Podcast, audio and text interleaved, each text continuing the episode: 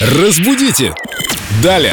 Виктория Полякова, культуролог, знаток русского языка уже в студии. И сегодня у нас, как я понял, блинная тема. Не обязательно. Вика, привет. Привет, ребят. Выражение сбоку припека, сбоку припеку. Как правильно, что такое припека и почему она вообще сбоку?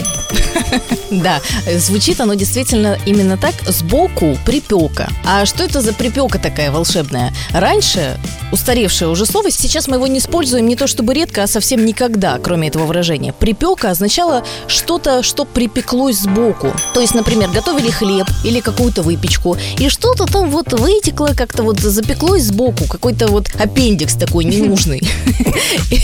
У меня такое часто получается, когда я блины пеку. Почти на каждом втором. А еще, кстати говоря, тоже устаревшая формулировка, в кулинарии раньше говорили припек, это такая вкусовая добавка.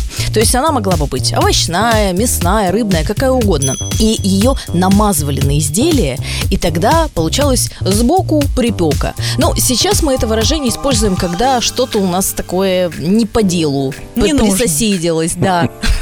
Ненужное присоседилось. Да, именно так. А как пишется? Слитно или раздельно? Раздельно, сбоку припека. Запомнили, используем.